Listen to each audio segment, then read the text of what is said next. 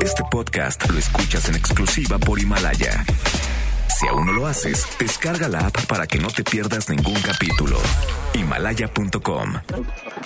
MBS Noticias presenta Una forma distinta del periodismo de actualidad. donde las claves son informar, cuestionar y entretener. Vaya que hay temas para ponerlo sobre la mesa. Manuel López San Martín en Mesa para Todos. Viernes, viernes 29 de noviembre, por fin es viernes, la hora en punto movida, muy movida esta tarde, mucha información. Soy Manuel López San Martín, gracias que ya nos acompaña, acaban de estar como todos los días, como todas las tardes, todas las voces, todas en esta mesa para todos. Hay un caso, el de abril, que ha simbrado a la opinión pública y que tendría que simbrar también al Poder Judicial. Un par de jueces le abrieron la puerta de la cárcel, estaba detenido ya este hombre, su ex esposo, por haberla agredido a batazos mientras dormía. Le abrieron la puerta en la libertad.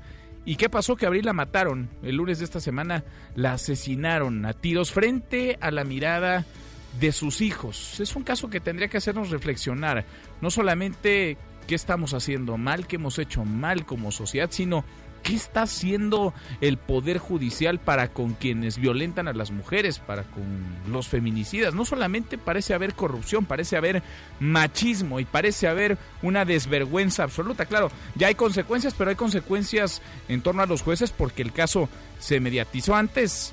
Nada había pasado antes nada había sucedido. Hablaremos también de las palabras. Hoy ya el presidente López Obrador habló de esta polémica en torno a la decisión anunciada al menos de Donald Trump de clasificar como organizaciones terroristas a los cárteles de la droga en nuestro país. Mucho que poner sobre la mesa esta tarde. Arrancamos con las voces y las historias de hoy.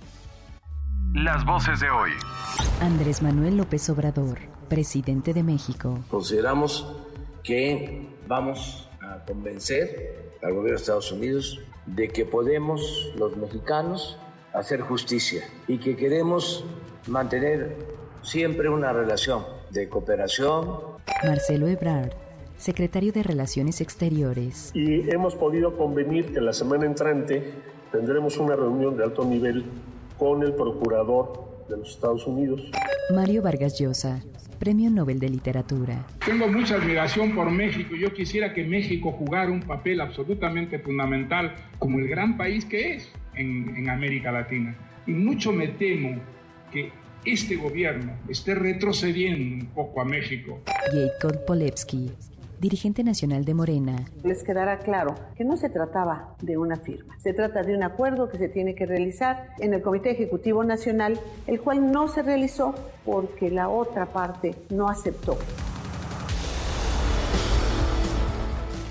Son las voces de quienes hacen la noticia, los temas que están sobre la mesa y estas las imperdibles de hoy le entramos a la información. Hay una conmoción por el asesinato de Abril, quien el lunes pasado fue baleada desde una motocicleta frente a sus hijos cuando iba con rumbo al aeropuerto de la Ciudad de México, luego de una audiencia por la custodia de los niños. Su ex esposo, Juan Carlos García, quien fuera CEO de Amazon, es el principal sospechoso según los familiares de la propia Abril. Tenía una denuncia, estuvo preso incluso luego de que en enero pasado atacara a Abril a batazos mientras dormía, pero en noviembre quedó libre luego de que los jueces reclasificaron el caso de intento de feminicidio a violencia intrafamiliar.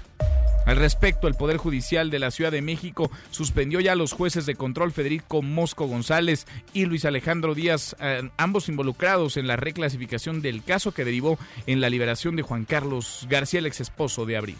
Sobre el tema habló el presidente López Obrador en la mañanera. Escuche.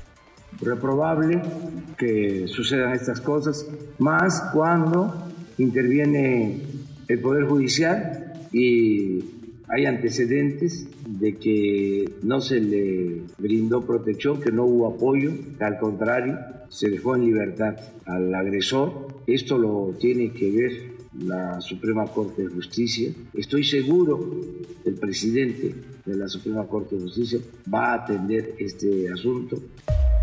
Bueno, ahora le entramos a fondo a este asunto, este caso tristísimo, dolorosísimo. Seguimos con la mañanera porque hoy, por fin, tras dos días de evasivas, el presidente López Obrador fijó postura sobre la intención de Donald Trump de catalogar a los cárteles de la droga en México como grupos terroristas. No habrá confrontación, dijo el gobierno, busca disuadir a Estados Unidos con la promesa de hacer justicia en el caso Levarón. Escuche. Consideramos que vamos convencer al gobierno de Estados Unidos de que podemos los mexicanos hacer justicia y que queremos mantener siempre una relación de cooperación y de respeto con el gobierno de Estados Unidos. Bueno, más de este asunto, el presidente López Obrador reveló que Donald Trump le ofreció ayuda directamente a través de una llamada telefónica sobre los casos Levarón y también el Culiacanazo, escuche. Es más, hasta les puedo decir que me dijo, piénselo y si se necesita, llámeme. Entonces no le he llamado. Por su parte, el canciller Marcelo Ebrard informó que la próxima semana habrá una reunión de alto nivel aquí en México con el procurador de Estados Unidos. Ebrard insistió en la cooperación entre ambos países.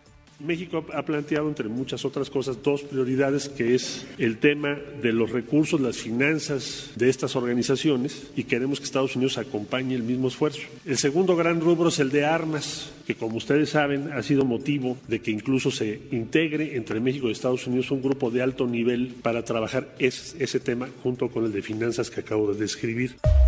Bueno, y este viernes comenzó la instalación de las gradas para el informe fiesta que llevará a cabo el presidente López Obrador el domingo por el primer año de su gobierno. A propósito, dijo que los opositores tienen derecho también a manifestarse. Hay marcha también, una que partirá del Ángel de la Independencia al Monumento a la Revolución, una marcha convocada por organizaciones, por partidos políticos, por activistas en contra del gobierno del presidente López Obrador. Bueno, y la presidenta nacional de Morena, Jacob Polensky, se lanzó contra Berta Luján, que es la presidenta del Consejo Nacional del mismo partido. Ambas buscan la dirigencia nacional de Morena. La acusó de envenenar a los militantes, de no aceptar el acuerdo para realizar el Congreso Nacional de Morena, en donde se votaría la propuesta para elegir al nuevo dirigente nacional. Por encuesta se llevan rudo en Morena. Está buena la grilla, la voz de Jacob Polensky les quedará claro que no se trataba de una firma, se trata de un acuerdo que se tiene que realizar en el Comité Ejecutivo Nacional, el cual no se realizó porque la otra parte no aceptó las propuestas que meramente eran apegarnos estrictamente a la legalidad, al estatuto y a lo que nos mandató la Sala Superior del Tribunal Electoral. Bueno, y otra vez se registró la explosión de un polvorín en el Estado de México y de nuevo fue en Tultepec. Un menor de dos años, su padre también murieron luego de la explosión esta mañana de un taller de pirotecnia clandestino. Otro menor habría sido trasladado a un hospital. Se desconoce su estado de salud. El subsecretario para América del Norte, Jesús Seade, se reúne en Ottawa, en Canadá, con el primer ministro Justin Trudeau y la viceprimera ministra Chrystia Freeland para discutir la ratificación del TEMEC, este acuerdo económico entre México, Estados Unidos y Canadá. El Reino Unido confirmó un vínculo terrorista en el ataque con cuchillo de esta mañana en el puente de Londres que hasta el momento ha dejado tres muertos, entre ellos el agresor. Se habla de otro hombre detenido y otras tres personas en el hospital. Y en la buena de hoy, porque también hay buenas, este fin de semana habrá Noche de Observación de Estrellas en la UNAM. Cuéntanos, Adrián, ¿cómo estás? Adrián Jiménez, buenas tardes. Buenas tardes, Manuel. Un saludo afectuoso para ti y el auditorio. Mañana en las islas de Ciudad Universitaria se llevará a cabo la décimo primera edición de la Noche de las Estrellas, evento que es considerado como la fiesta astronómica más importante de México, pues se efectúa a la par en otros 110 sitios del país. Para este evento se colocarán 200 telescopios que estarán a disposición de los asistentes para la observación del Sol, la Luna, las estrellas y todo aquel cuerpo celeste que el cielo sabatino permita ver. El objetivo de esta actividad es reconectarnos con el cielo que por el ritmo de vida hemos dejado de observar, así lo explicó Jesús González, director del Instituto de Astronomía. La Noche de las Estrellas es una gran fiesta para reconocernos y reconectarnos con el cielo que con la pérdida de la oscuridad natural nocturna y las prisas de la vida cotidiana hemos dejado de contemplar. A partir de las 15 horas y hasta las 20:30 en el campus central de la universidad habrá dos carpas simultáneas donde se ofrecerán conferencias de astronomía, tres planetarios, además de cientos de talleres, actividades culturales y artísticas, informó Adrián Jiménez. Manuel López San Martín es el anfitrión de esta mesa para todos. Lo bueno, lo malo y lo feo. Lo bueno esta tarde de viernes, lo logramos por fines viernes, viernes 29 de noviembre. El Poder Judicial en la Ciudad de México suspendió a los jueces de control Federico Mosco y Luis Alejandro Díaz, quienes eh, reclasificaron el caso que derivó en la libertad de Juan Carlos García, ex esposo de Abril. Él sería el principal eh, sospechoso responsable de su asesinato el lunes de esta semana. Lo malo, pues lo malo es que lo suspenden luego de que le abrieron la puerta a quien estuvo a punto de matar hace algunos meses, Abril, a batazos, mientras dormía. Lo feo, lo feo es que este caso es un botón de muestra que retrata, que ilustra la impunidad que campea, que permite que en México sigan asesinando todos los días a mujeres, en promedio nueve. Nueve mujeres son asesinadas cada día. Vamos a entrarle al tema y sobre esta triste historia, la de Abril y la impunidad que la rodea, la complicidad, el machismo en el seno del Poder Judicial. Vamos a entrarle al asunto con nuestra pregunta del día. ¿Este asesinato, el de Abril Pérez, exhibe el machismo al interior del Poder Judicial? ¿Sí? ¿No? ¿Tendría que investigarse o esto de plano es una práctica común. Opine con el hashtag Mesa para todos, abiertas ya nuestras vías de comunicación, el WhatsApp 5524-99125, viene el teléfono en cabina 5166-1025. Pausa, vamos arrancando esta mesa, la mesa para todos. Infórmate también vía Twitter, arroba M. López San Martín. Llámanos, teléfono en cabina 5166-1025. Este podcast lo escuchas en exclusiva por Himalaya. Este es su archivo muerto en Mesa para Todos. Tomás Alba Edison, inventor estadounidense, graba su propia voz al presentar el fonógrafo, un dispositivo para grabar y reproducir sonido. Es la primera voz humana reproducida en un medio electrónico. 29 de noviembre 1877. Uh, first words I spoke in the original phonograph. A little piece of practical poetry. Mary had a little lamb, its fleece was white as snow, and everywhere that Mary went, the lamb was sure to go.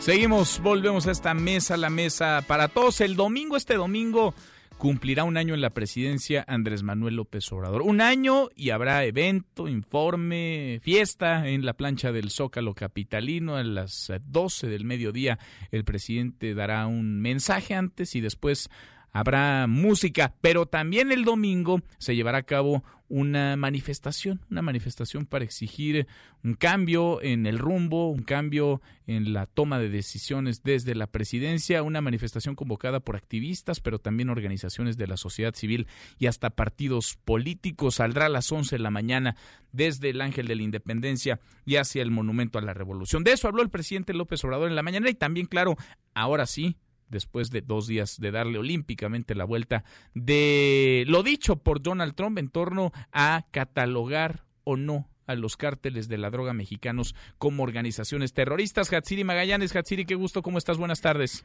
¿Qué tal, Manuel? Muy buenas tardes. Buenas tardes al auditorio. Pues eh, sí, en medio de la convocatoria para manifestarse el próximo domingo a un año del gobierno del presidente Andrés Manuel López Obrador, el mandatario afirmó que sus opositores y también los conservadores tienen todo el derecho a manifestarse como cualquier mexicano.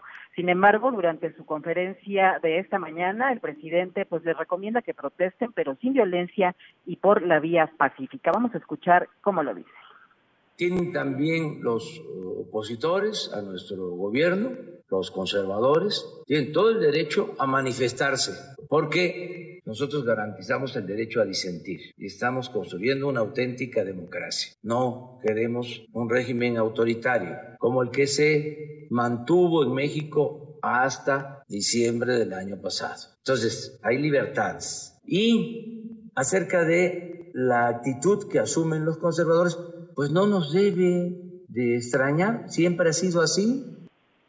Pues ahí está su respuesta y también en este tema sobre las declaraciones, las recientes declaraciones del presidente de Estados Unidos, Donald Trump, pues López Obrador reiteró que no va a permitir intervención de Estados Unidos ni violaciones a la soberanía de México y aseguró también que van a convencer a su homólogo de aquel país, a Trump, de que se va a hacer justicia en el caso de la masacre contra la familia Levarón, aunque dijo que en el remoto caso de que se tomara una decisión que afecte nuestra soberanía, pues van a actuar en el marco de las leyes internacionales. Vamos a escuchar nuevamente. Consideramos que vamos a convencer al gobierno de Estados Unidos de que podemos los mexicanos hacer justicia y que queremos mantener siempre una relación de cooperación y de respeto con el gobierno de Estados Unidos.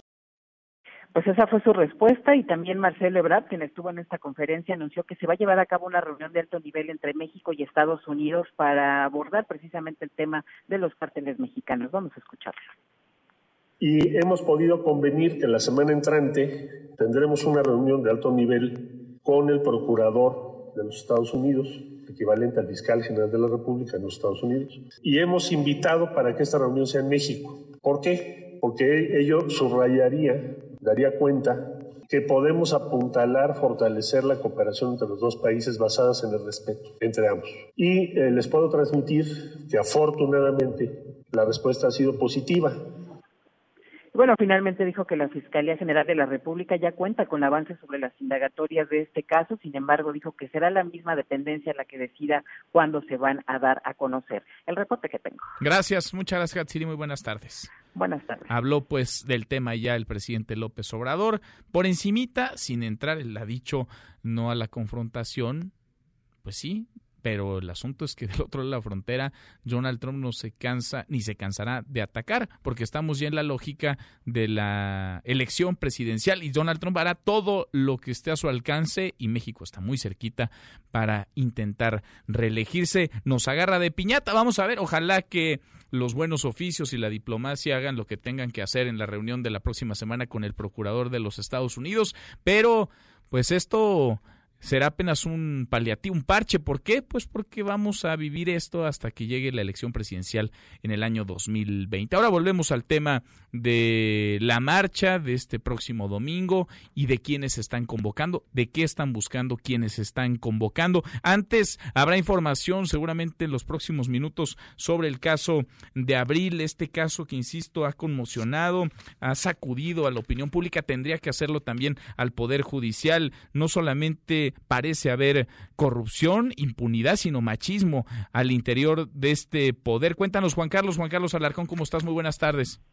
Hola Manuel, ¿qué tal? ¿Cómo estás? Gracias, muy buenas tardes. Y efectivamente estamos en espera de que inicie una conferencia de prensa en la Procuraduría General de Justicia de la Ciudad de México. Nuevamente el vocero Ulises Lara dará a conocer algunos detalles en torno a esta queja que se interpuso ante el Consejo de la Judicatura de la Ciudad de México en contra de los jueces Federico Mosco González y Luis Alejandro Díaz Antonio, a los que implica directamente por su actuación y liberación posterior de Juan Carlos García, que es justamente pues el esposo, ex esposo de la víctima de esta mujer, Abril Cecilia, quien fue asesinada a tiros el pasado 25 de noviembre en la alcaldía Coyoacán. Ayer justamente la Procuraduría dio a conocer la presentación de una queja ante el Consejo de la Judicatura, pero no solamente en contra de esos dos jueces, sino también contra un magistrado de la cuarta sala penal, quienes eh, en conjunto su actuación que para la Procuraduría y la autoridad eh, local pues resulta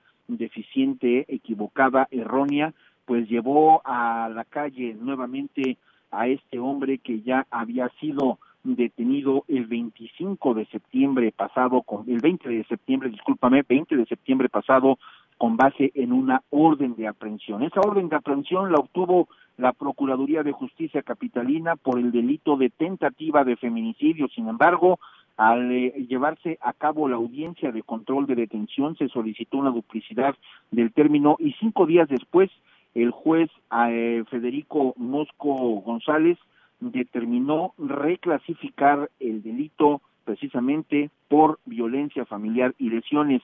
Atrás de un plumazo borró la acusación por tentativa de feminicidio y solamente lo calificó como violencia familiar y lesiones. Esto generó que la defensa del imputado apelara esta decisión y el magistrado Trujillo, Héctor Trujillo, resolvió posteriormente pues eh, ordenar a otro juez de control que modificara las medidas cautelares, es decir, que mm, se le retiró la prisión preventiva y el propio juez en este en este caso Luis Alejandro Díaz Antonio, estamos hablando del segundo juez de control, finalmente resolvió otorgar la libertad toda vez que el delito por el cual era acusado ahora, el de violencia familiar, no es considerado grave, no es considerado de prisión preventiva eh, justificada ni oficiosa, por lo cual obtuvo y otorgó su libertad. Pero comentarte que en esta última audiencia que se llevó a cabo en noviembre pasado, el 7 de, el 8 de noviembre pasado en el reclusorio Oriente, la víctima, Abril Cecilia, dijo al propio juzgador que temía por su vida, que sentía temor ante el perfil violento de su expareja, en este caso de su ex esposo Juan Carlos García. Diecisiete días después, la víctima fue atacada a balazos y falleció en Río Churubusco. Y es el reporte que tengo. Qué caso, qué historia, qué tristeza y qué indignación. Ahí estaba gritando ayuda, pidiéndola frente a los jueces. Hicieron todo menos justicia, hicieron todo menos protegerla. Juan Carlos, volvemos contigo en unos minutos más en cuanto haya novedades ahí en la Procuraduría. Gracias. Estamos al pendiente, gracias. Buenas gracias, muy buenas tardes, mi compañero Juan Carlos Alarcón. Le damos un giro a la información, ya le platicaba la marcha de este domingo que se llevará a cabo pues de manera paralela prácticamente al evento de conmemoración, fiesta del presidente López Obrador por su primer año en la presidencia y parte en buena medida la idea de esta marcha de un caso durísimo también de violencia, de inseguridad y de impunidad.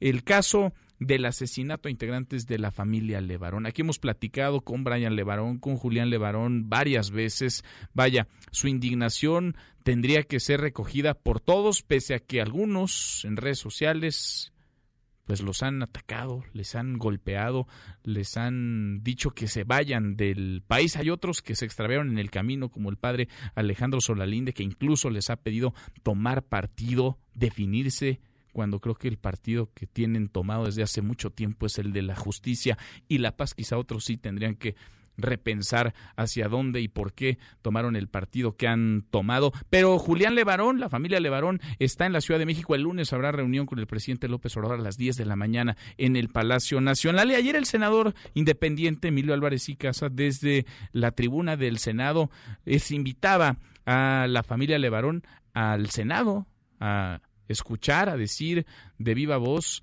pues lo que están viviendo, lo que han padecido en estos años y que puedan tener un altavoz sobre su petición de justicia, de paz, de seguridad. Le agradezco mucho a Emilio Álvarez y Casa que platique con nosotros esta tarde. Emilio, senador, ¿cómo estás? Muy buenas tardes.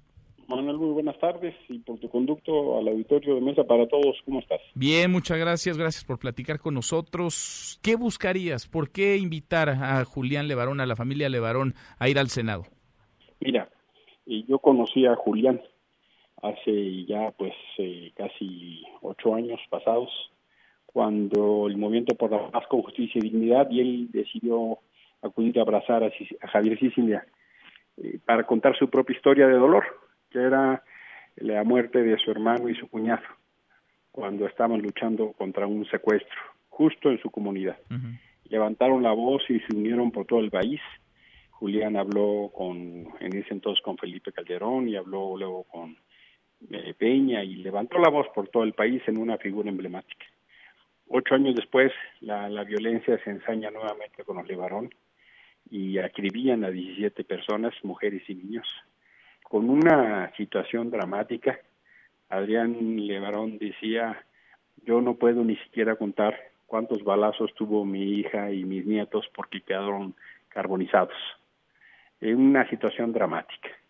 Y a esto, como tú referías, se les ha dirigido una campaña de desprestigio, de ataque, de denostación, porque le exigen al gobierno de México justicia, porque le exigen al gobierno que haga su trabajo y me parece absolutamente indigno e indebido. Y por eso es que los invito al Senado.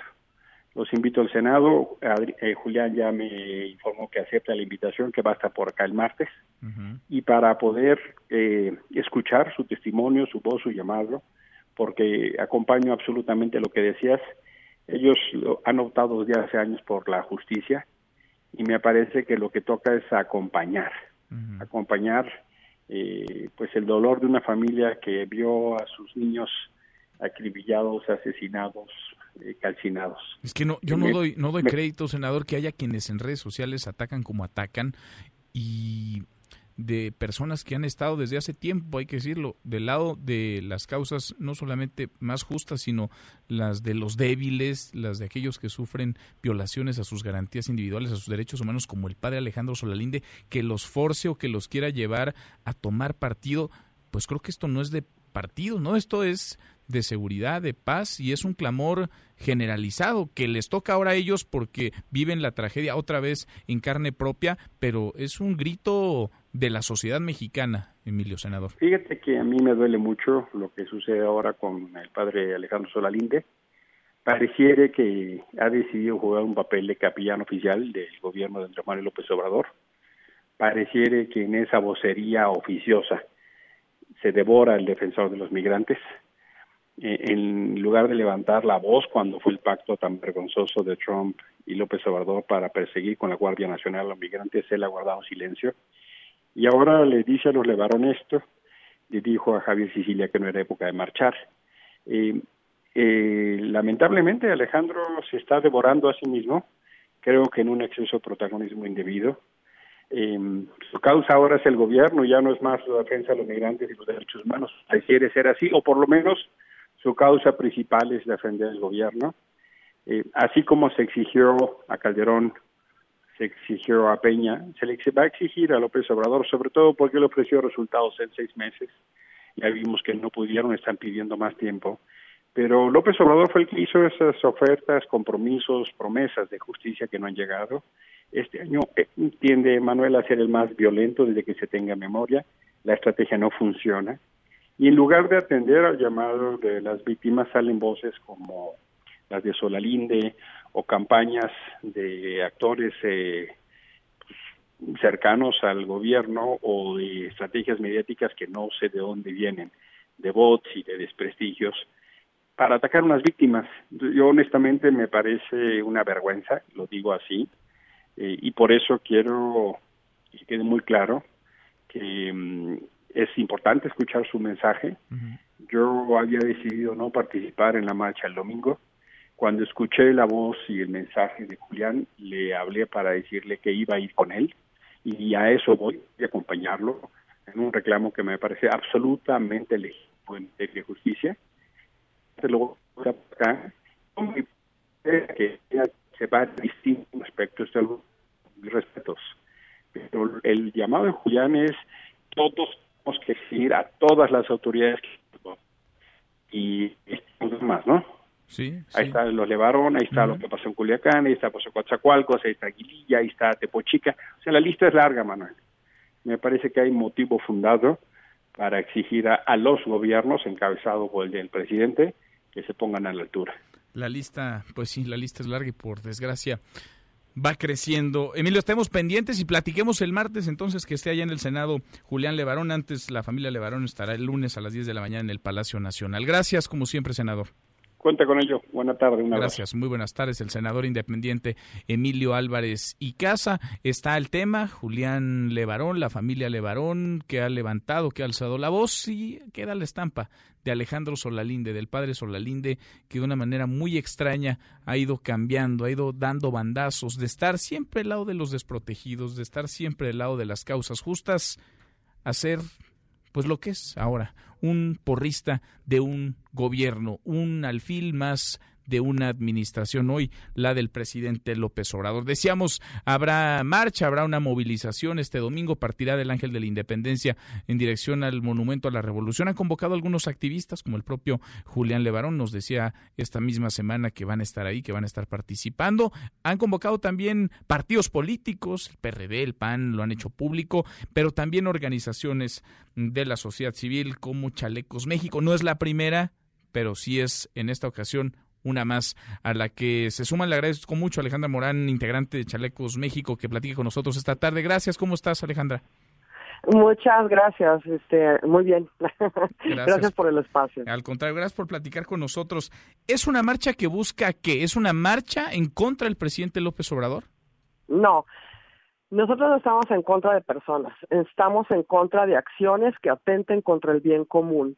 Ese es el manifiesto y es el espíritu de nosotros somos Chalecos México desde que se fundó lo que está sucediendo es que vemos que durante un primer año de gobierno y desde que fue electo ha venido realizando actos equivocados, actos en contra que van en contra incluso de los más necesitados a los que les ofreció. Entonces ha sido un gobierno de traiciones, de engaños, de mentiras. Entonces, este, estamos nosotros eh, convocando desde el primero de septiembre pasado, cuando tuvimos otra manifestación, anunciamos que eh, el primero de diciembre saldríamos en forma masiva a las calles y poco a poco se han ido eh, uniendo organizaciones muy importantes como las voces del contrapeso, como Observatorio Ciudadano, como personajes como Beatriz Pajés, este, varios, varios, varios personajes de la, de la vida política, pero también de la vida de la sociedad civil. Esta es una convocatoria de la organización de la sociedad civil, no de partidos políticos. Los partidos políticos hicieron un llamado porque se sumaron, pero están llamando a su militancia únicamente a participar como militantes ciudadanos, como ciudadanos, sin banderas, sin colores, todos vamos vestidos de blanco. Entonces es una marcha donde pedimos pues que se que se recapacite, que se gobierne bien, nada más.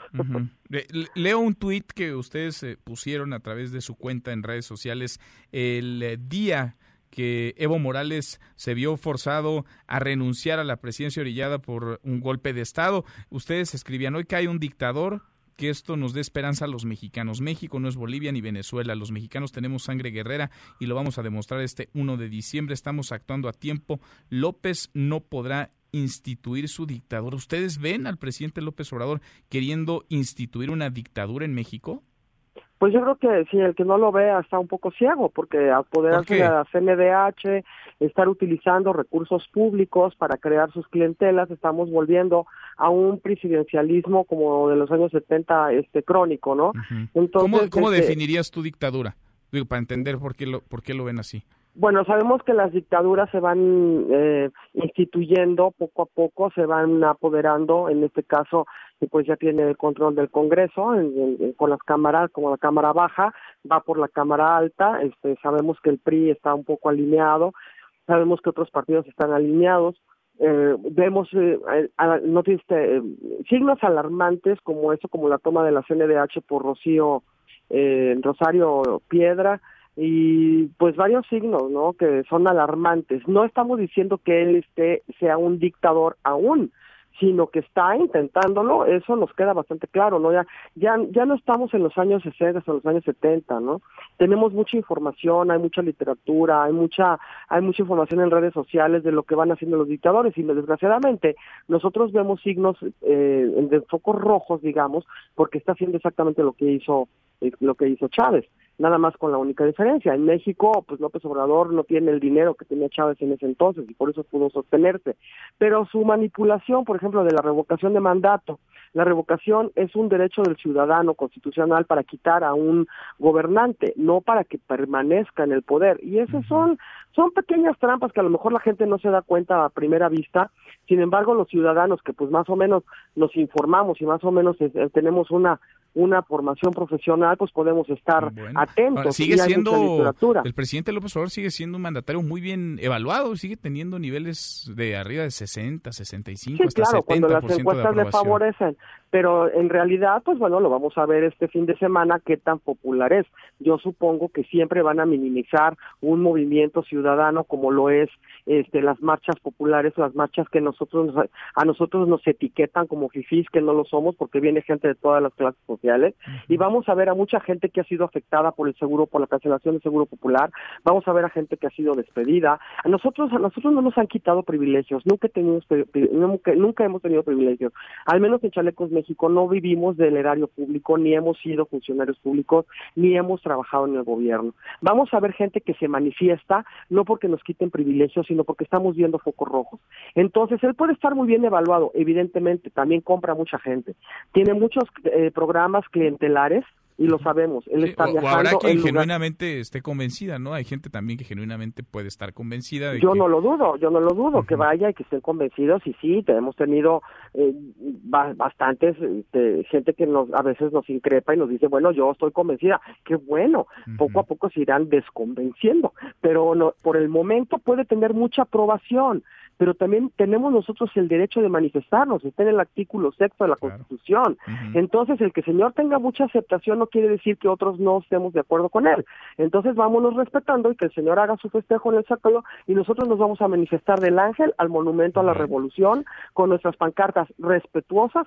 Los Levarón se, también se van a manifestar, aunque no es la marcha de la familia Levarón, nos vamos a abrazar porque nadie quiere ver a seis niños destrozados y quemados vivos. Y aquí, ahora ni nunca, sean mexicanos, sean medio estadounidenses o lo que sean, no lo queremos ver. Queremos que se combata el crimen organizado. Queremos que haya una estrategia eficaz y eficiente para combatir el crimen organizado y tenemos más de 30 mil muertos en lo que va del primer año. Entonces, dejemos de culpar a, a gobiernos anteriores y empecemos a trabajar. Lo que venimos a demandar el primero de diciembre es que el señor presidente se ponga las pilas, se ponga a trabajar para todos los mexicanos, que deje de dividir, que deje de polarizar, que deje de viajar en sus giras, ya no está de gira, ya no está de- ya no está haciendo proselitismo, ya debe de gobernar, debe hacerle caso a sus consejeros económicos, porque estamos con un crecimiento cero, o sea, cero crecimiento.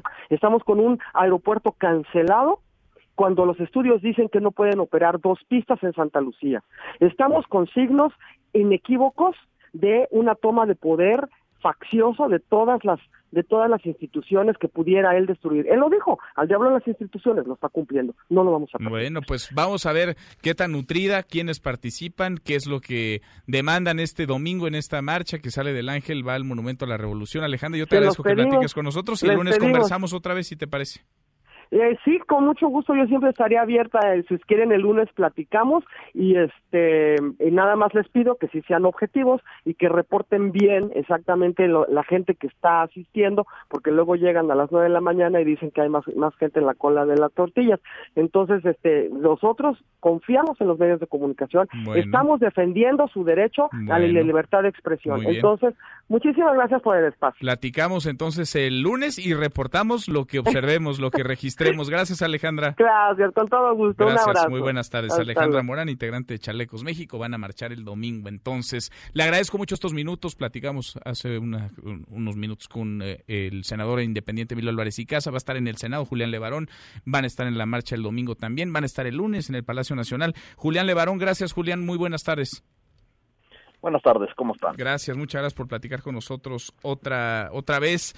Pues hoy el presidente López Obrador ya le entró al tema, dos días le había dando, dado la vuelta, hoy ya tocó el asunto de los dichos de Donald Trump para declarar o posiblemente declarar organizaciones terroristas a los cárteles de la droga mexicanos. ¿Qué opinas? No, no lo escuché. Yo no he escuchado nada de eso hoy. Estamos ah, tratando de organizarnos para ir al- a, a- allá al Distrito Federal y tenemos toda la mañana sin señal.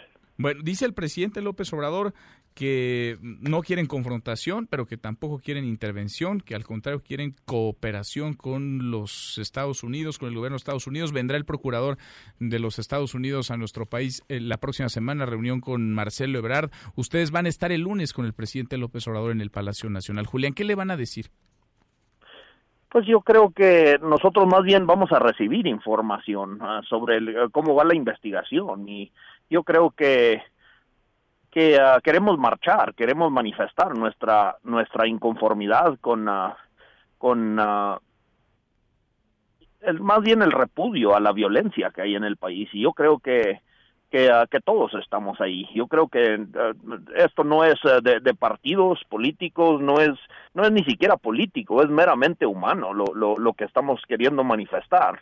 Porque si bien es cierto que todos podemos tener todas las diferencias en el mundo, es que en que si son si son de este partido o aquella religión o aquella ideología o aquella nacionalidad, este aquí el, el, el hecho sigue siendo el mismo. Están siendo asesinados por unos mexicanos están asesinando un promedio de 100 mexicanos por día. Les están levantando la vida porque nosotros no hemos sido capaces de ver más allá de todas estas idioteces que nos dividen para estar de acuerdo en que eso tenemos todos que trabajar juntos para detenerlo. El presidente López Obrador ha insistido en que se quiere reunir con ustedes a puerta cerrada, pero hay quienes pues han salido ya en calidad de voceros o de porristas del propio presidente a exigirles a ustedes que tomen partido, que se definan si son de aquí o son de allá, si son mexicanos o son estadounidenses. Hablo del padre Alejandro Solalinde. ¿Qué opinas de eso, Julián? ¿Qué opinas de estas palabras de Alejandro Solalinde que en un principio pues eh, acompañó estas causas, marchó junto a ustedes, junto a Javier Sicilia y de pronto pues eh, no sé si lo perdimos, se extravió, se está buscando, pero de pronto parece que está haciendo las veces de porrista de una administración. Pues yo la verdad, yo celebro la, la, la, la pasión con que el, el, padre se manifiesta. Yo quisiera que todos, cuando menos sientamos algo que nos mueva. Este, yo, yo, yo creo que nadie quiere una intervención militar pero uh, nos están matando. Yo, yo creo que todos necesitamos ver cómo podemos trabajar para, para que todos podamos seguir vivos, porque nos están matando. En nuestro, nuestros municipios acá en Chihuahua son narcomunicipios. Digo, antier, mi tío, mi tío Adrián estaba fuera de un hotel donde escuchó los balazos que le quitaron la vida a dos personas.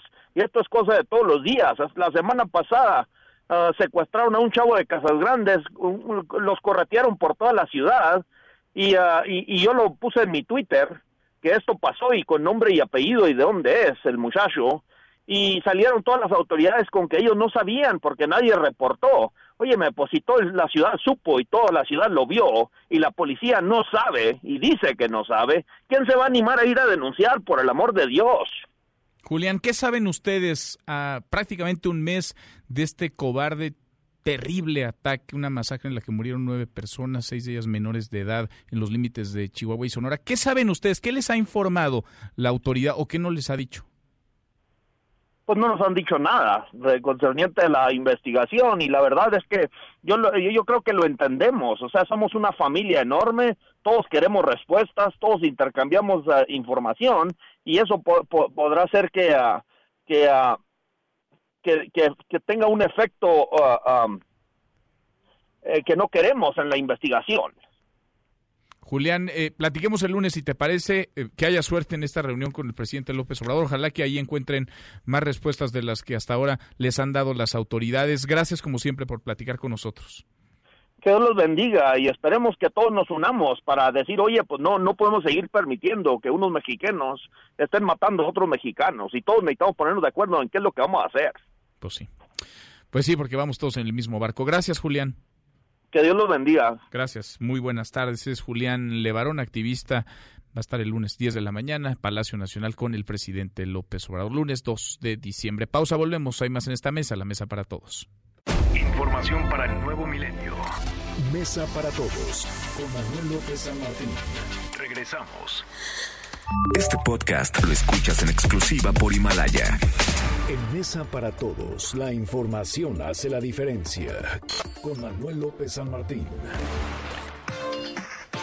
Seguimos, volvemos a esta mesa, la mesa para todos. Cruzamos hace rato la media ya, casi es cuarto para la hora, la hora con 44. Le entramos a un resumen con lo más importante del día. Resumen nacional.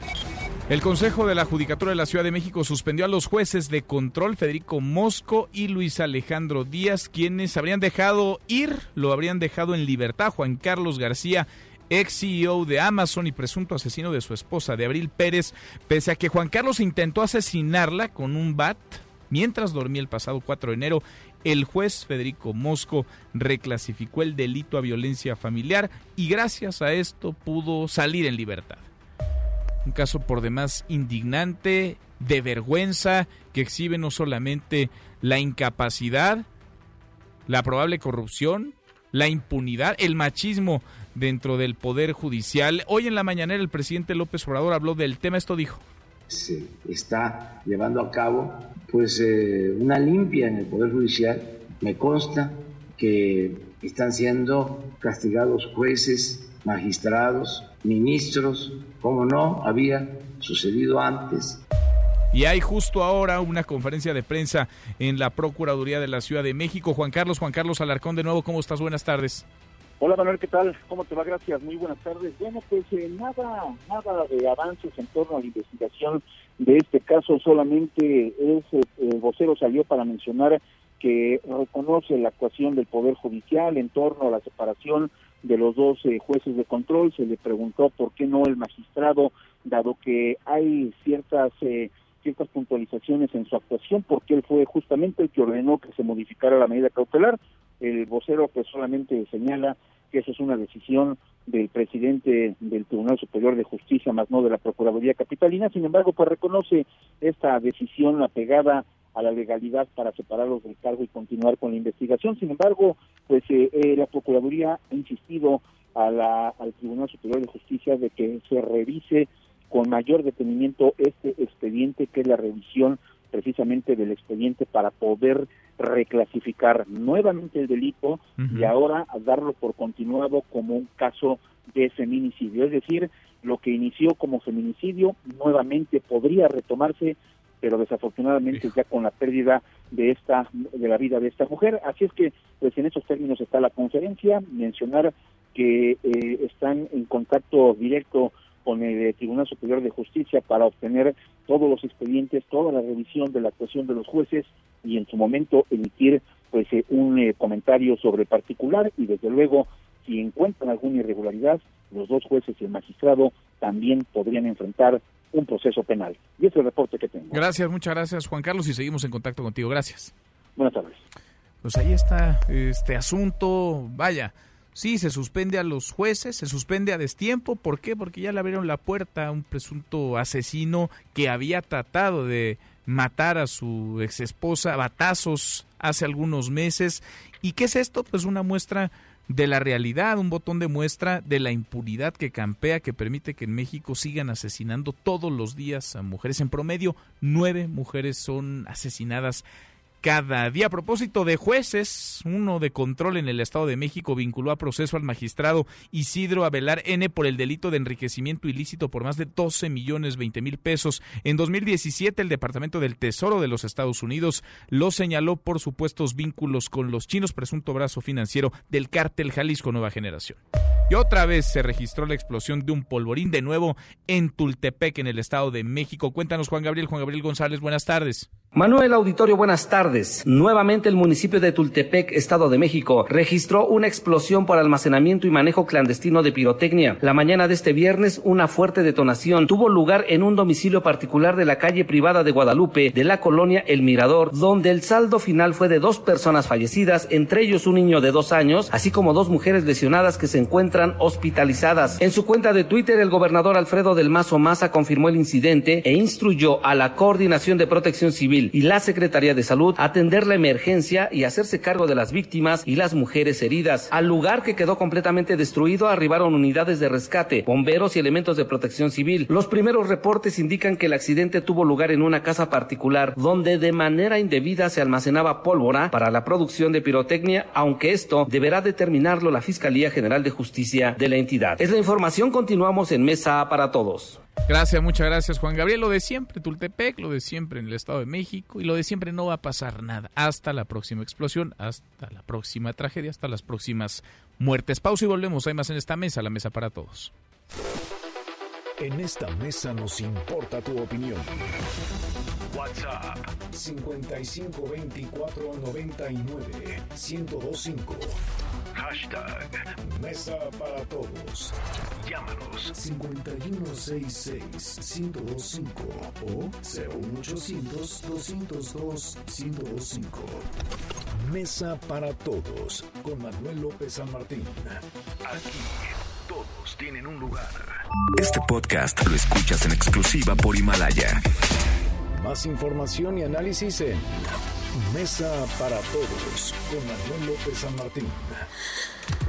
Los numeritos del día. Citlali Sáenz, qué gusto saludarte. Citlali, ¿cómo estás? Muy buenas tardes.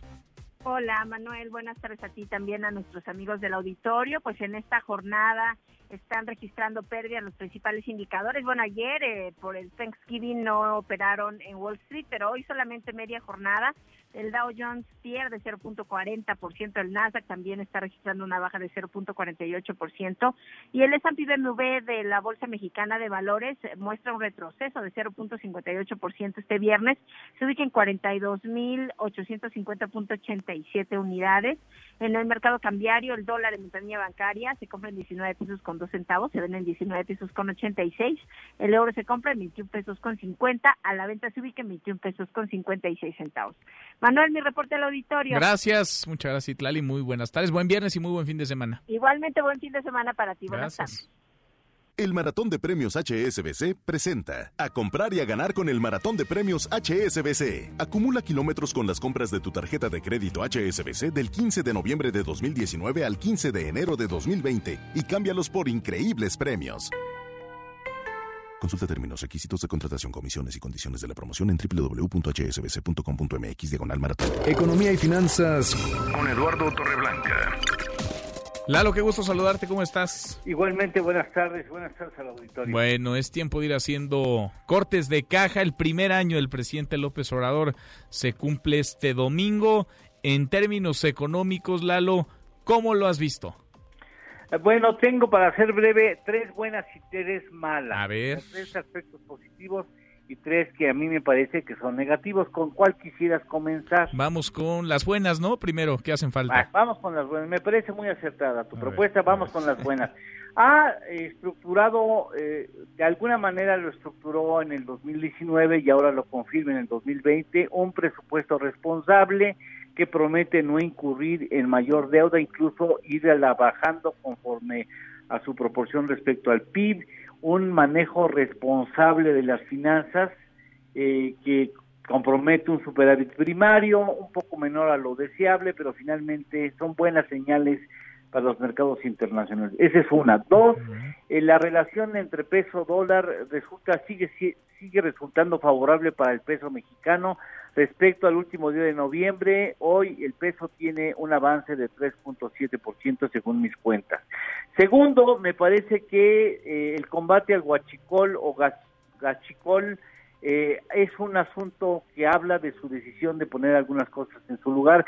Inconcebible que las dos o tres administraciones anteriores no hayan hecho nada para tratar de atenderlo y él se fajó y lo ha podido más o menos controlar hasta cierto punto y espero que siga Por lo menos lo puso en el radar, ¿no? Por lo menos habló Sí. del tema, lo que no había hecho alguien Por antes. supuesto. Y después la última buena es de que finalmente hay una posibilidad de que en este año el, el salario mínimo crezca 28.5% para llevarlo a 132 pesos por día.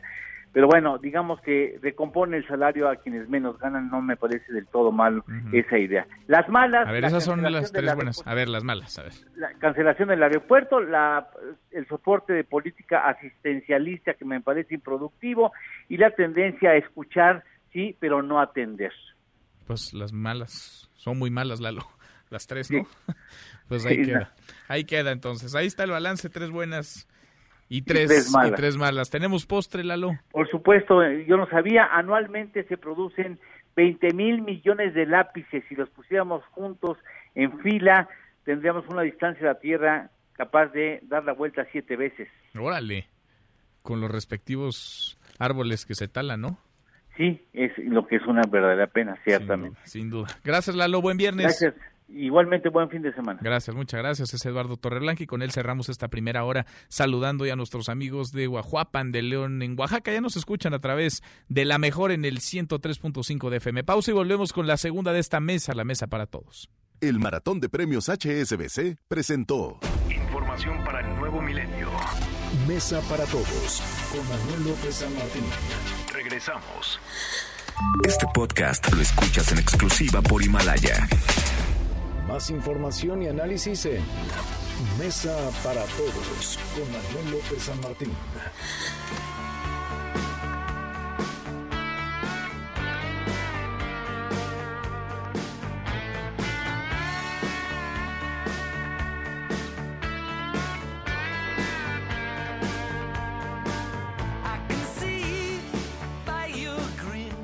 Arrancamos esta segunda hora, gracias que nos acompañes. Viernes, Por fin es viernes, un viernes intenso, lleno de información, de tráfico en las calles. Acá los vamos acompañando.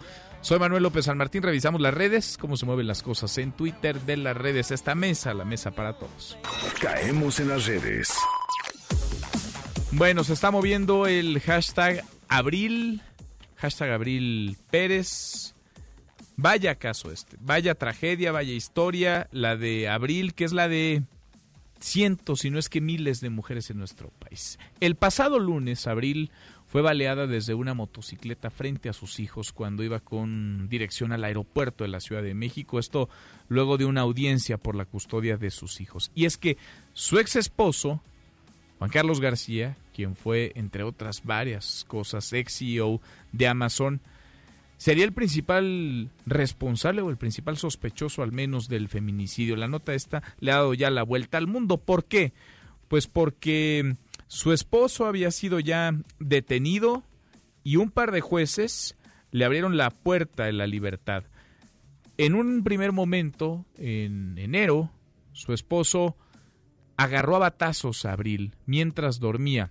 Para los jueces eso no fue razón suficiente para suponer para considerar que el esposo quería asesinar a Abril. Reclasificaron el delito y eso permitió que el agresor saliera libre y quizá estuviera detrás, muy probablemente detrás de su muerte, es lo que ha dicho la propia familia de Abril. Por este tema se está moviendo también el hashtag Poder Judicial y los nombres de estos dos jueces, Federico Mosco y Luis Alejandro días. El Consejo de la Judicatura de la Ciudad de México ha suspendido ya a estos dos hombres. Insisto y repito sus nombres, que no se nos olviden, Federico Mosco y Luis Alejandro Díaz, porque si hay un responsable directo, un autor intelectual, ellos son facilitadores de un homicidio y de un crimen, de un feminicidio. Estos dos hombres, Federico Mosco y Luis Alejandro Díaz, quienes habrían dejado en libertad a Juan Carlos García, presunto asesino de su esposa Abril Pérez. Insisto, él intentó matarla hace algunos meses ya, el 4 de enero. Los jueces reclasificaron el delito como violencia familiar, le abrieron la puerta de la libertad y hoy la familia de Abril está llorando su muerte. Deja tres niños huérfanos, tres niños sin su mamá. Se mueve además el hashtag Aguascalientes. ¿Por qué? Pues porque el Congreso del Estado declaró ayer, es el primer Congreso que lo hace en nuestro país, persona non grata al expresidente Bolivia Evo Morales.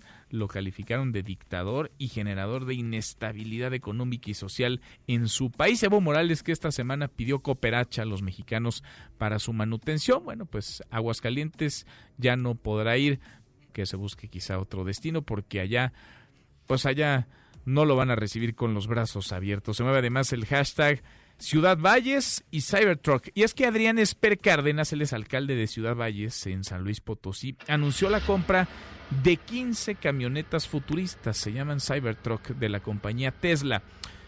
Él rompió el cochinito o agarró dinero prestado de alguna otra dependencia, de algún otro rubro, y decidió gastar más de 20 millones, 23 millones 422 mil 410 pesos en 15 camionetas. En 15 camionetas se gastó más de 23 millones de pesos. ¿Podrá funcionar o no esto para hacer frente, no sé, a la delincuencia, para perseguir más rápido a los criminales? Lo que no dijo el alcalde de Ciudad Valle, San Luis Potosí, Adrián Esper Cárdenas, es ¿de dónde va a sacar el dinero? Y por último, el hashtag Black Friday aunque este Black Friday se realiza en los Estados Unidos, es tradición y con esto arrancan ya las temporadas de fiestas decembrinas, arrancan las ventas, las compras navideñas, pues hay muchas plataformas de ventas que a través de internet también están participando y están haciendo su Black Friday hoy en México.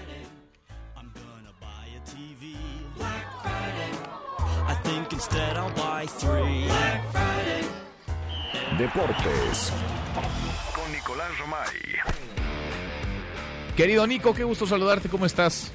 Bien, Manuel, hasta que me tomas la llamada. Hombre, pensé que pensé que, estabas, oye, pensé que estabas en el Black Friday comprando, no te quería yo distraer. No, no, estoy aquí ansioso por contarte de la liguilla del fútbol mexicano, Manuel. Porque, caray, de esos partidos que no te esperas, lo tenemos que decir con todas sus letras, no sé si coincidas conmigo. A ver, ¿cuál de que- todos? ¿Cuál, cuál de ver, los dos de ayer? que, que de las cuatro series haya tres partidos que están prácticamente definidos, por lo menos yo no me lo esperaba. Porque podemos decir que Necaxa ya está en semifinales, ¿coincides conmigo? Sí, después de ganar 3-0 es muy complicado, ¿no? Que, que Es se quede fuera. ¿no? sí. Entonces, Necaxa ya está en semifinales. Tigres ayer me parece que después de derrotar al América 2 por 1, consigue una ventaja muy importante, ¿no? Eh, consigue una ventaja clave, por lo que representa que el América tiene que ganar 2 por 0. Entonces, me parece que es clave para, para Tigres el partido del día de ayer. Por el otro lado, también decirte, Manuel, que lo de Monterrey me sorprendió muchísimo. ¿Por qué? Porque, caray, se metieron como octavos. Se metieron como octavos y ayer pasaron por encima de Santos. Entonces, Santos tiene que ganar 3 por 0 en el partido de vuelta. Va a ser muy difícil Muy para la gente de, de Santos, que entraron como líderes, que tuvieron un torneo fantástico y que pues no, va- no lo pudieron capitalizar en cuartos de final. La verdad, pues eh, muy pocos hubieran apostado, ¿no? Que Nadie. el octavo le iba a ganar al primero por este marcador, por esta por esta distancia. Vayan y los aficionados de los Rayados, que mira que le han sufrido este torneo. A ver, Monterrey se metió en la zona 14. Tú, tú me decías, Monterrey estaba fuera de zona de, de liguilla. Es un hecho que Monterrey, ahorita todo lo que escurre es miel. Entonces, eh, eh, es importante para Santos decir, oye, voy a estar en mi casa con mi gente y que ahí buscarán el, el lograr el pase a semifinales, porque si no, toda una temporada se va, toda una temporada se pierde, ¿no? Pero bueno, eh, estamos pendientes del sábado y domingo porque creo que el único duelo que está ahí más o menos es el de Morelia contra León. Sí, que, que terminó empatado, ¿no? Juegazo, 3 a 3. Oye, Nico, a ver, hablemos de los partidos de ayer y déjame primero ir a los números, a los datos fríos de nuestra quiniela. Porque te lo tengo que decir otra vez, Nico, te volví a ganar. Ya, o sea, ¿quieres, ¿quieres que me retire? Te volví a ganar. No, pues ya te retiré. Has perdido, fíjate. No, ¿cómo, cómo de perdido. me retiraste? ¿Qué De los, pasa? de los cuatro partidos, Ajá. los cuatro los has perdido. Y de los cuatro partidos, los cuatro los he ganado.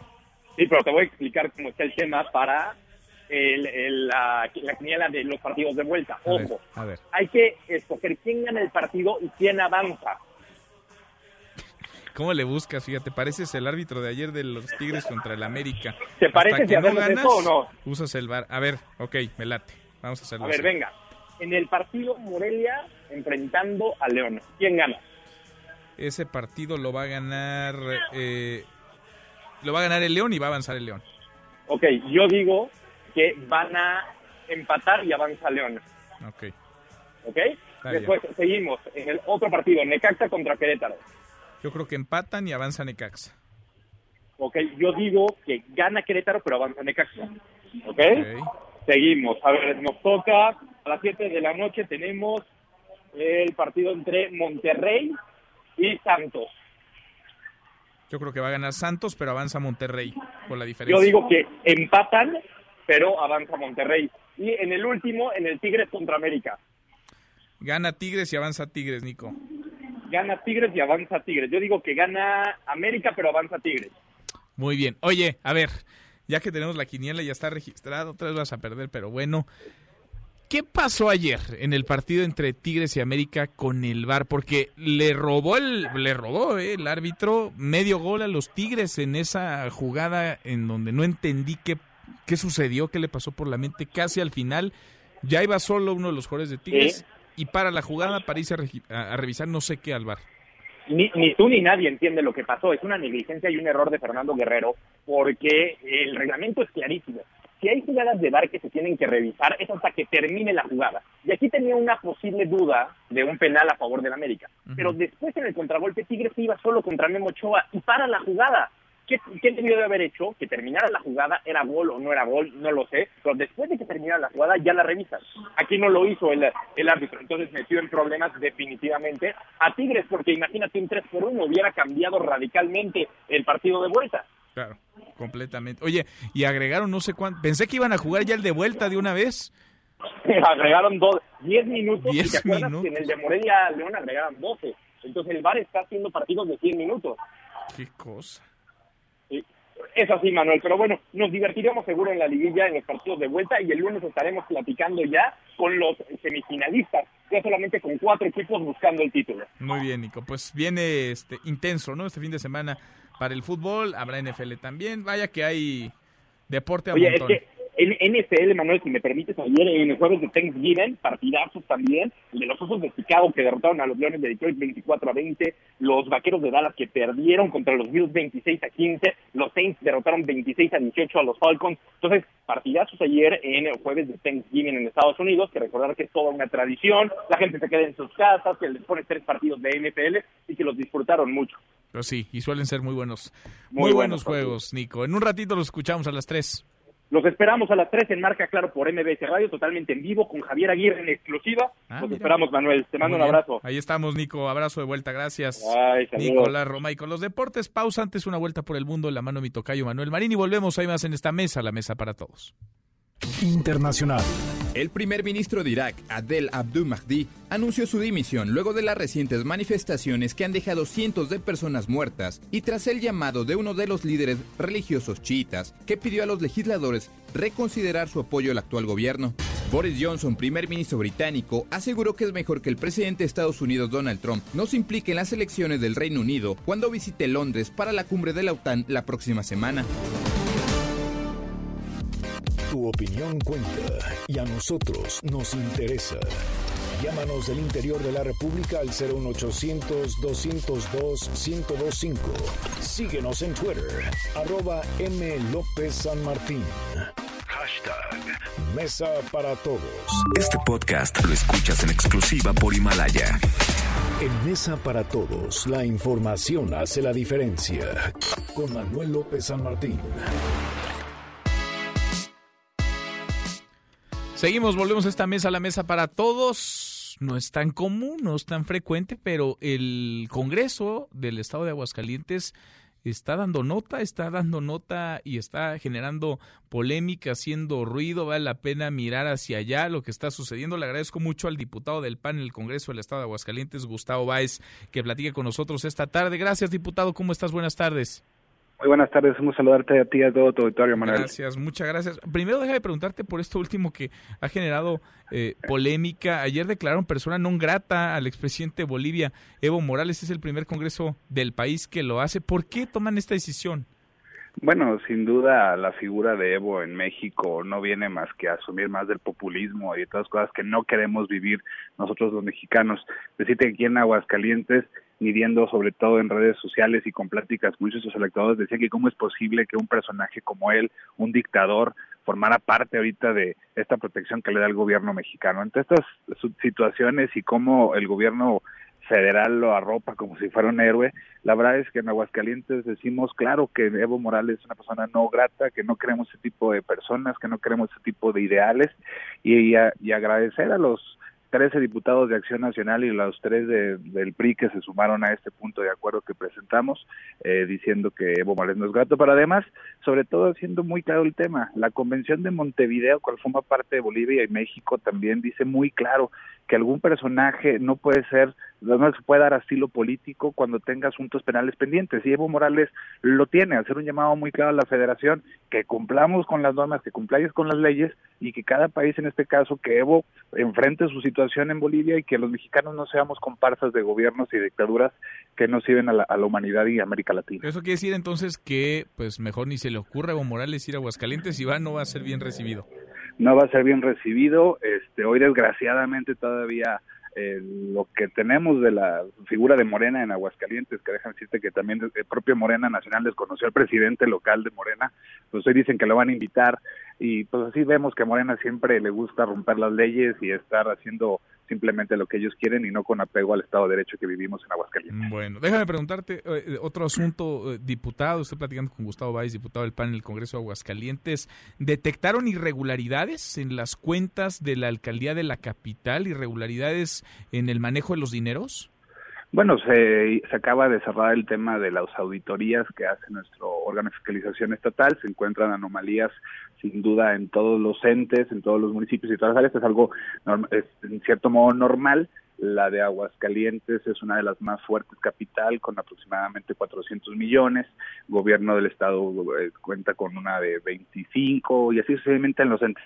Y nosotros ayer tuvimos un debate interesante en el Congreso del Estado, sobre todo porque también tengo que ser muy claro en dónde estamos mal dentro del Congreso. No hemos legislado, no hemos homologado nuestras leyes con la Ley General de Responsabilidades Administrativas y hemos creado una laguna en todo este argot de las cuentas públicas y la discusión que se comentaba ayer era simplemente si las leyes que tienen que aplicar sobre las cuentas públicas y las irregularidades en, estas eh, se tendrán que aplicar y, que tendrán que sancionarse directamente en nuestro órgano, nuestros órganos de control que es el OSFAC, es nuestra auditoría superior, y el debate fue donde desgraciadamente no se dan los votos necesarios, eh, otro grupo de, diputados regresan las cuentas públicas a los órganos internos de control y en pocas palabras lo que se está lo que se quiere hacer es que las propias contralorías de los gobiernos sean los que subsanen estos errores es un problema que tenemos que enfrentar con la legalidad de nuestro Congreso.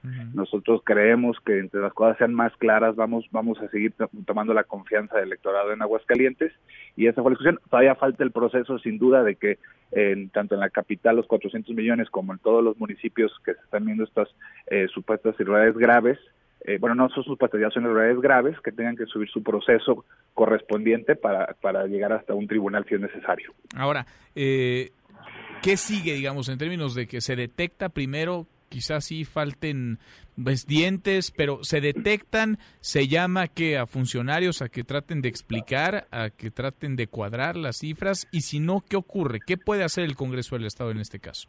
Bueno, en este caso lo que estamos haciendo nosotros es que si en 60 días los órganos internos de control, llámese contralorías de las propias eh, entes de gobierno, no subsanan esto, pediremos que la Auditoría Superior jale los temas para que sean bien revisados a fondo, que se esclarezca.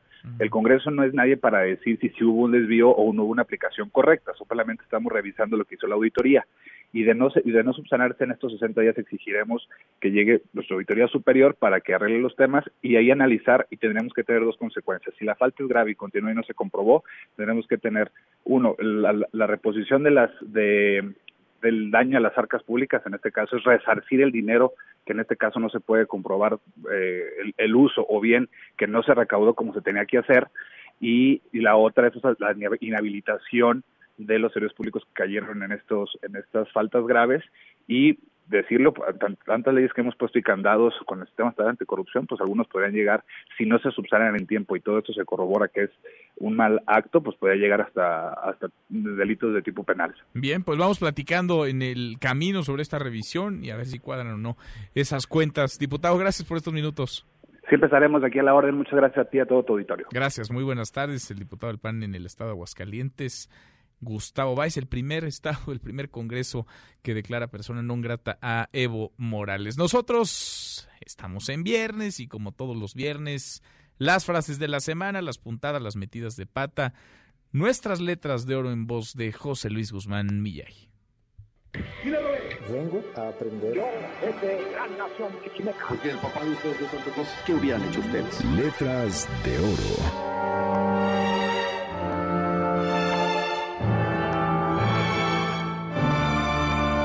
Semana que como ya es costumbre se volvió complicada e intensa por los dichos y dicharachos de nuestra clase política. Primero, el presidente dijo que siempre no y que Ayotzinapa no fue un crimen de Estado, echando por la borda sus declaraciones de cinco años atrás. Ganso, estás funcionando. Cuando no se trata de crímenes de Estado, siempre se llega a la verdad si hay voluntad política de la autoridad.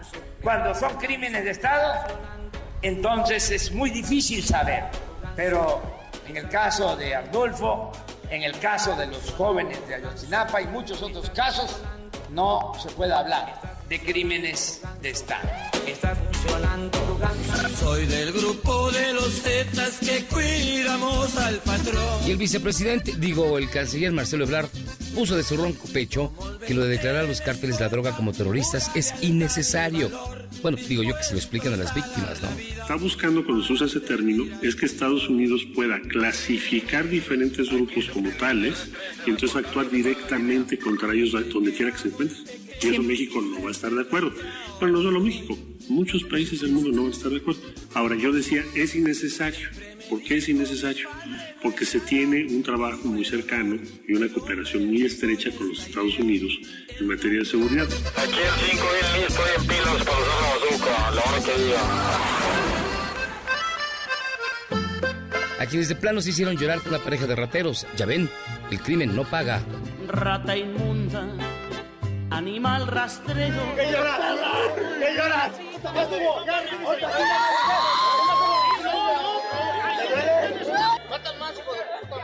¿Dónde están, güey? ¿Dónde están, güey? ¿Dónde están, pueblos? Eres ojete, güey. Eres. Eres ratero. Y con la madre dos que.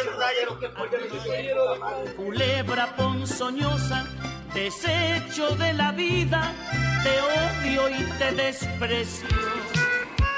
Luego vino la andanada de descalificaciones contra la familia de Barón, propiciada por las redes sociales y las granjas de bots que sacaron a pastar. Hasta Diego Fernández sacó al pequeño matraquero que todos llevamos dentro. Sin embargo, debemos de unirnos en la pluralidad, en el respeto y pensando en el país. Desde luego, la intentona que se va a materializar por desgracia de Trump nos debe de unir a todos los mexicanos con este gobierno, al margen de diferencias, al margen de confrontaciones. Podemos. Y como éramos muchos y parió la abuela, ahora salieron los datos del Banco de México que pronostica no habrá crecimiento económico. Mario Delgado, el pastor de Morena, luego de darse sus aguinaldazos, con esos lindos diputados de mayoría, apenas descubrió en qué país vive. No, lo que estoy planteando es, si se confirma una recesión técnica y el gobierno quisiera emprender algún plan para incentivar la economía, nosotros estamos dispuestos a acompañarlos. Algunas leyes podrían modificarse. Se me ocurre esa medida de la ley de ingresos, donde tiene una perspectiva recaudatoria y de fiscalización, el limitar la deducción de intereses a un 30%. Si estás en un ambiente de recesión, te conviene sacrificar esa medida recaudatoria para estimular la inversión.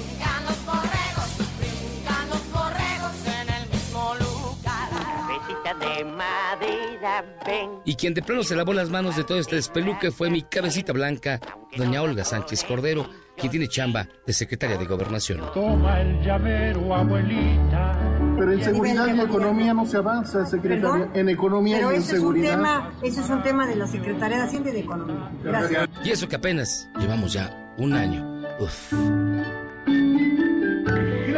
Vengo a aprender. Porque el papá de ustedes de Santo Claus, ¿qué hubieran hecho ustedes? Letras de oro. En Mesa para Todos, Ezra Shabot. Como todos los viernes, con su corte de caja, Esra Chabot. Esra, qué gusto saludarte, ¿cómo estás?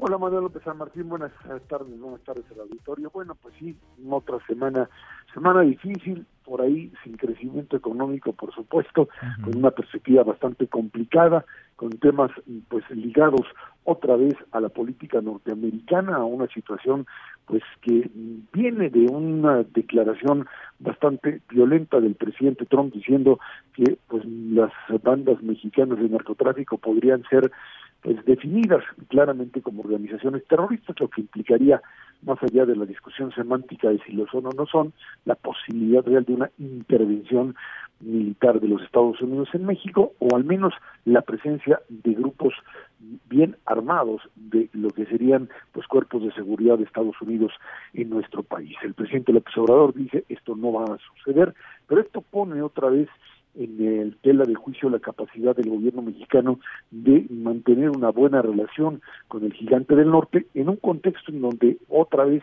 el tratado México, Estados Unidos y Canadá pues está ahí en interrogante. Si de aquí al 12 de diciembre, un par de semanas prácticamente, no hay una decisión clara de los norteamericanos para echar a andar el tratado, podremos prácticamente pues ya despedirnos de él y jugar el resto de eh, no solamente este año sino el próximo en el TLC actual con la incertidumbre que esto mm, pues se trataría. Y con ello pues un presupuesto que nos dice claramente que estaríamos hablando pues básicamente de tratar de eh, amarrarnos, abrazarnos, te diría Manuel, a las promesas de un sector privado que dice que va a invertir una cantidad grandotota, millones y millones y millones de pesos en determinados eh, proyectos, proyectos que la gran mayoría de ellos que ya estaban echados a andar y que le dicen sí, pues vamos a hacerlo, en donde el gobierno pues prácticamente no pone un peso porque no lo tiene y a partir de ello tratar de generar la confianza perdida, porque hay que recordar que también la inversión ha caído pues al menos un 9% en el último año. El próximo domingo, pues ahí está el festejo de un año de gobierno del presidente López Obrador, por supuesto también ahí protestas al mismo nivel, en un año bastante complicado, Manuel, un año en donde pues precisamente por tratar al mismo tiempo de cambiar las reglas del juego político y también las del juego económico, pues prácticamente nos quedamos atorados ¿Tiene cosas, Ezra, que celebrar el presidente López Obrador? Pues seguramente tiene cosas que celebrar desde el punto de vista de lo que él considera cambios en lo que sería el combate a la corrupción y la forma de gastar. Para él y la interpretación de aquellos que están de acuerdo con el nuevo modelo, el deshacerse de organismos intermedios o intermediarios, como los llaman ellos, pues y dar directamente el apoyo económico a los más pobres desde la esfera directa del gobierno representa un triunfo, el haber acabado con la propia burocracia dorada, esa es, digamos, otra de las partes que ellos intentarían, o el gobierno intentaría festejar. Yo te diría que en todo caso, pues eh, hay una ciudadanía que sigue estando eh, muy, muy convencida de que las cosas van a cambiar para bien, o por lo menos están de acuerdo en que la figura del presidente lo puede hacer hay, y lo vimos ya en distintas encuestas, esta idea de que pues el presidente sí lo puede hacer, pero lo que han conseguido en este año no es precisamente lo más bueno. Y por ello es que tenemos esta pues división muy clara entre un presidente al que se le confía que puede hacer las cosas y unas cosas que simplemente no se han realizado durante el primer año de gobierno. Hay varios presidentes que durante el primer año de gobierno crecieron pues prácticamente en cero o en menos uno, menos dos, pero, prácticamente todos ellos tenían contextos internacionales adversos. Hoy, con una economía norteamericana creciendo al 2% o un poquito más arriba, pues no se justifica una caída al cero o al menos punto dos por ciento, que es producto finalmente de una situación, digamos, de falta de confianza de lo que sucede en el país. Este sería un poco el escenario y vamos a ver el domingo qué es lo que sucede en estos festejos y en esta manifestación también de protesta de una ciudadanía que, por un lado, pues por supuesto apoya al presidente, pero otra parte de ella que exige resultados diferentes, básicamente en el tema de la seguridad, que es lo que más duele. Lo veremos ahí las dos caras de la moneda el domingo, en el Zócalo, la felicidad, la alegría del presidente López Obrador y los suyos a un año de llegar a la presidencia.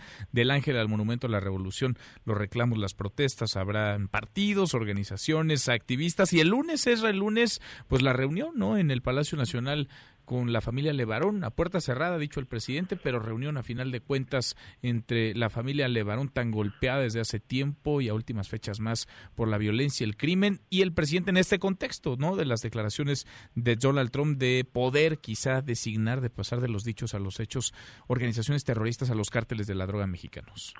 Así es, lo que le ha funcionado al gobierno sin duda alguna es esta presencia del presidente en las mañaneras y en casi todo dando la cara, lo que otros presidentes no hacían, hablando directamente hacia la propia prensa, aunque bueno, es cierto que en muchos casos hay gente que está ahí pues puesta a hacer las preguntas que eh, quiere, pero también es cierto, los temas han sido planteados y el presidente ha respondido y ese contacto directo sin intermediarios le ha funcionado como un mecanismo de comunicación política que hay que reconocerlo, Manuel, ni el presidente Fox ni el presidente Calderón, ni mucho menos Peña lo lograron, esta estrategia de salir, dar la cara, hablar, aunque sea equivocándose en ocasiones, pero finalmente respondiendo una y otra vez, pues le ha funcionado por lo menos como esquema de comunicación política. Veremos el lunes, después de la reunión con los Levarón, si hay una respuesta en ese mismo sentido. Y a veces respondiendo, a veces eh, callando, pero también en los silencios hay respuestas, ¿no? Y a veces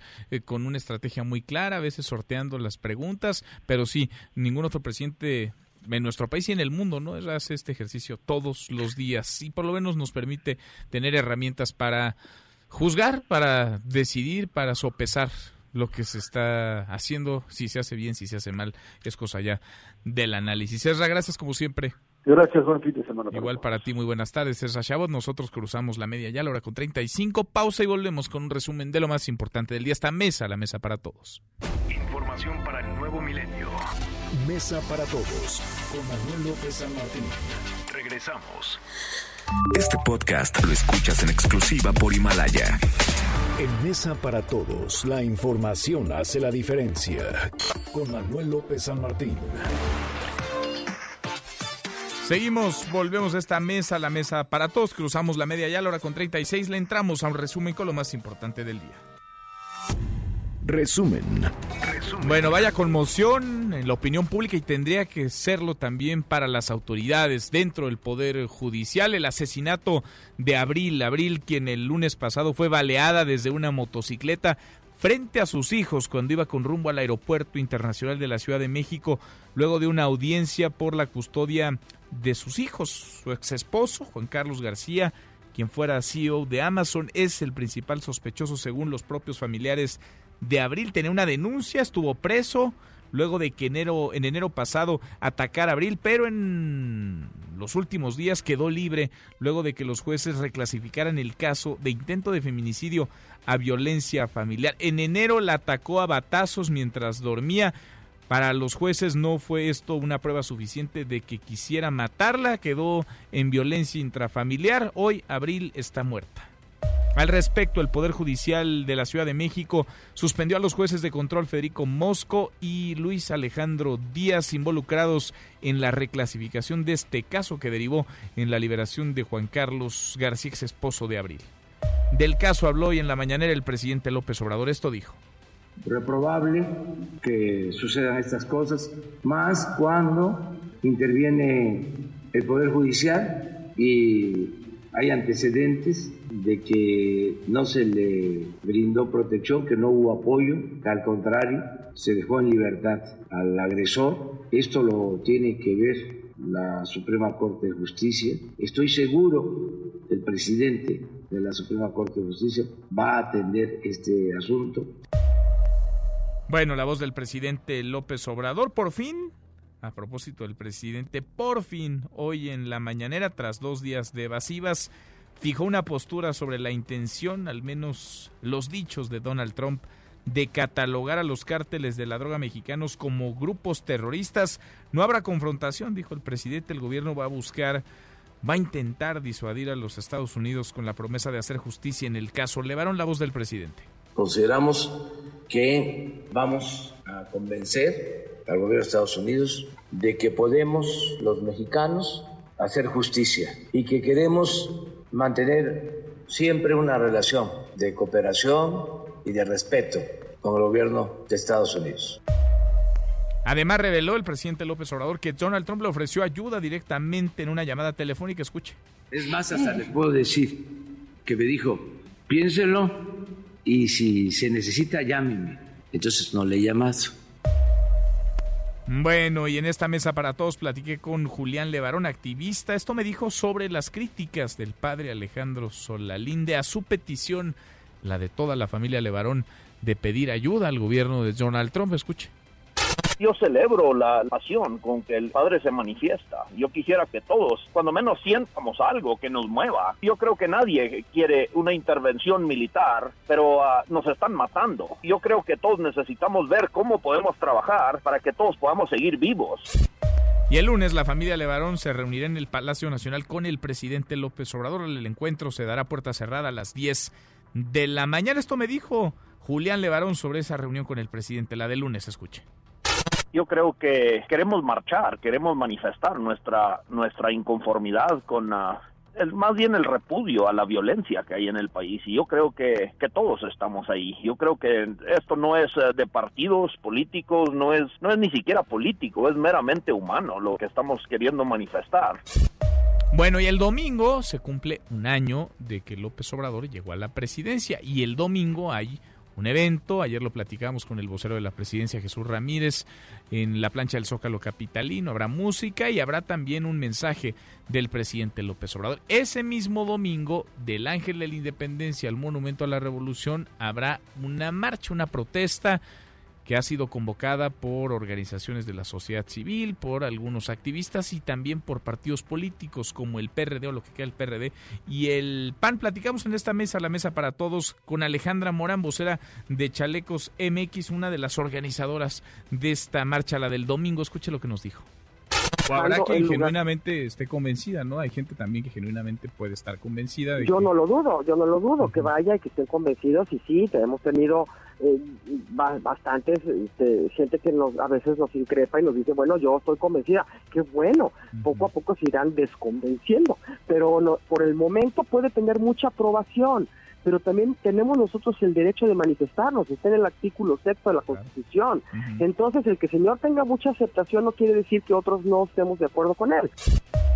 Bueno, ya estamos a nada ya de Navidad y los diputados, pues, los diputados ya preparan su aguinaldo. Cuéntanos, Angélica, ¿cómo estás, Angélica Melín? Muy buenas tardes. Manuel, gracias. Muy buenas tardes. En la Cámara de Diputados, al aprobar el presupuesto 2020, los congresistas se avalaron un aguinaldo de 200.500 pesos con el fin de que el monto equivalente a 40 días de dieta bruta cercano a los 140.500 pesos no se vea afectado con el pago del impuesto sobre la renta aplicable a esa gratificación de fin de año. Lo correcto, subrayó la coordinadora parlamentaria del PRD, Verónica Juárez, era que los diputados recibieran el aguinaldo que marca la ley de 140.500 pesos y de esa suma se descontara el pago de impuestos. Lo que debe de quedar claro es que las diputadas y diputados debemos de recibir solamente 40 días como marca la ley y que de estos deben de descontarse lo correspondiente al ICR. Es decir, este y en ese sentido me parece que la propia Cámara a través de su instancia que tiene que ver con finanzas,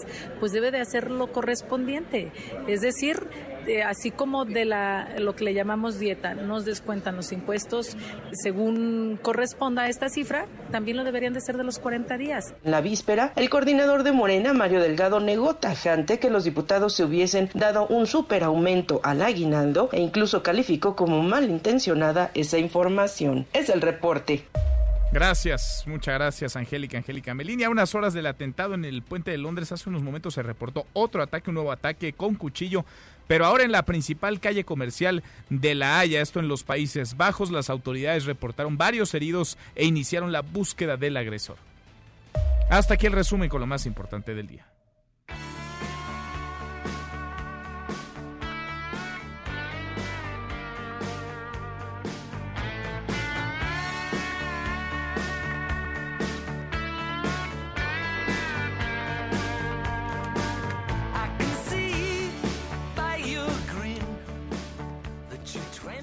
José Luis Guzmán Miyagi, como todos los días, hasta ahora en esta mesa. Para todos los viernes me da más gusto verte, Miyagi. ¿Por qué, Manuel? ¿Por qué los pues, viernes nada más? A mí me da gusto verte diario. Me da más gusto. También me da gusto los lunes, los martes, pero más los viernes. ¿Cómo te va?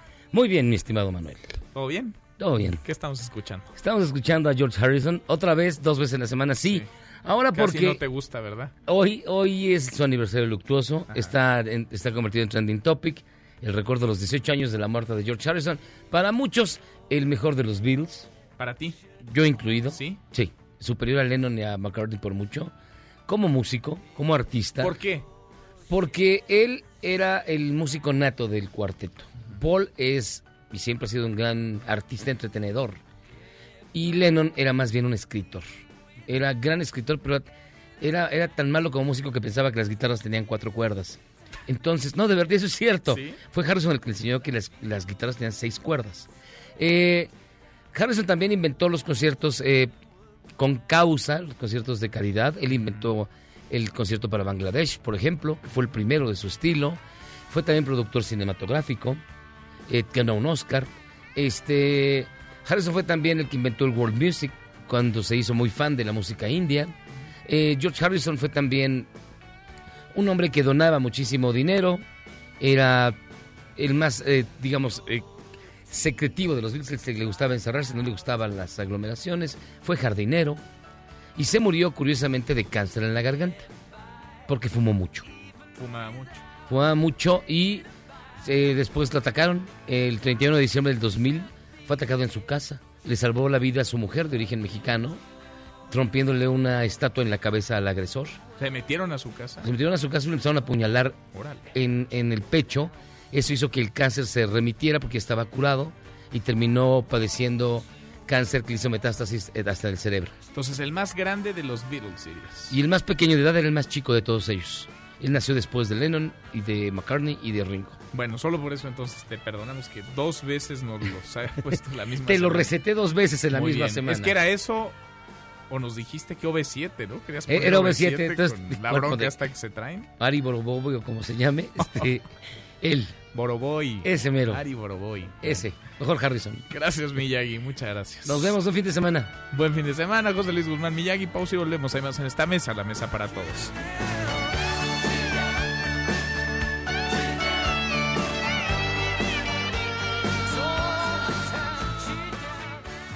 Infórmate también vía Twitter, arroba M. López San Martín. Llámanos, teléfono en cabina 5166-1025. Este podcast lo escuchas en exclusiva por Himalaya. Más información y análisis en Mesa para Todos con Manuel López San Martín.